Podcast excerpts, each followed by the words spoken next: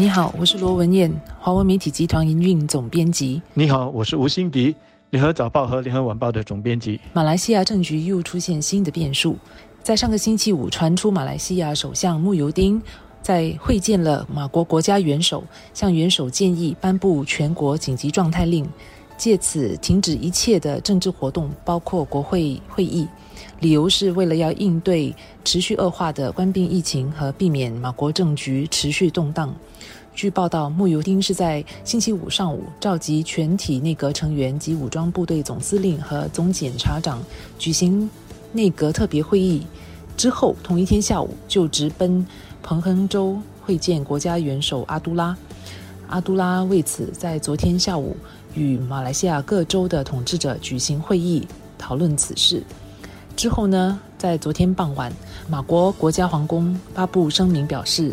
马国政府目前的防疫措施做得不错，因此没有必要宣布全国实施紧急状态。国家王宫星期天的声明可以说是分成两个部分，第一个部分呢是说马来西亚现在不需要实施紧急状态，以及为什么不需要实施的理由。第二个部分则是要提醒马来西亚的国会议员，应该要停止一切足以会影响到马来西亚政治稳定的这种政治斗争，并且他也提醒，即将要提成国会的二零二一年度财政预算案，对人民应付疫情还有复苏国家经济来说是至关重要的。所以，我们看这个声明，它的第一个部分或许是对穆尤丁不利的，因为国家元首并没有接受穆尤丁的要求；但是第二部分却又是对穆尤丁有利的。因为他的言下之意就是要国会议员不要在马来西亚陷入关闭疫情危机的这个时候去推翻政府，那么要提醒这个议员们，一切要以稳定为重。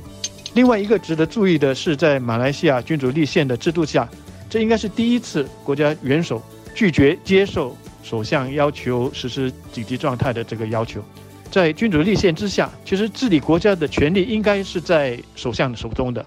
而国家元首。却拒绝他的要求，等于就是否决了他的这个治理权。但是，如果我们从另外一个角度来看，国家元首这一次这么做，也是要让自己不会被卷进政党之间的恶斗当中，保持了他作为元首的这个政治超然的一个地位。国家元首大概也是意识到他的这个决定非同小可，也将会是史无前例的，因此他才先要跟其他的马来统治者一起开会。那么再加上根据调查呢，也不少的马来西亚人其实也不赞成。实施紧急状态，所以国家元首这次在做出这个决定的时候，他一方面有民意的基础，另一方面也有马来统治者的这个支持。穆尤丁政府在上个星期五提议要颁布全国紧急状态令的这一举动，说是为了要应对持续恶化的官兵疫情，不要让政治局势持续动荡下去。但是大家都认为他是别有政治目的的。在野党也一致炮轰穆尤丁，为了要保住他的政权，竟然提出要以紧急状态令来阻止国会开会，批评他的这个举动是不民主的手段。也有很多人质疑他的这个举动的合法性。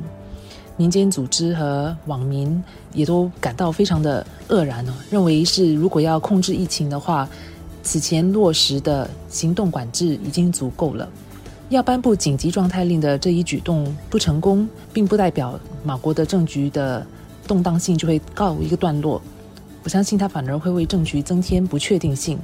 我们下来要关注的就是在马国国会在下个月初复会的时候，国会是否会对穆尤丁提出不信任的动议？尤其是在十一月六号，他在向国会提成新财政预算案，如果不过关的话，都有可能导致穆尤丁的政府倒台。所以下来我们就要看。马来西亚国家元首的话，在现有国会议员当中会有多大的分量？那些原本要在不信任动议中投不信任票的，或者是要借预算案去投反对票的，他们会不会因为国家元首这次在声明中这么说了，而改变了他们原有的想法？以乌统的这个议员来说，他们为了要照顾马来西亚的这个马来选民的感受，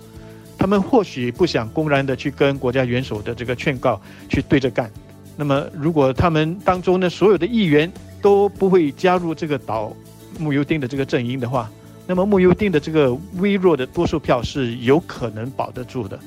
当然，我们也不能够排除说穆尤丁在要求实施紧急状态不果了之后，他会去想其他的办法避免开国会。那么这样子的话，他就能够避免被投反对票，或者是被投这个不信任票了。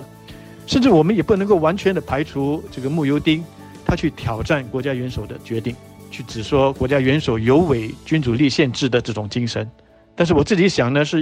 因为穆尤丁他现在是一个弱势的政府，那么在实施紧急状态的要求的这方面呢，他也没有很强的这这个民意基础，所以他去挑战元首的决定的这个可能性，我觉得是微乎其微的。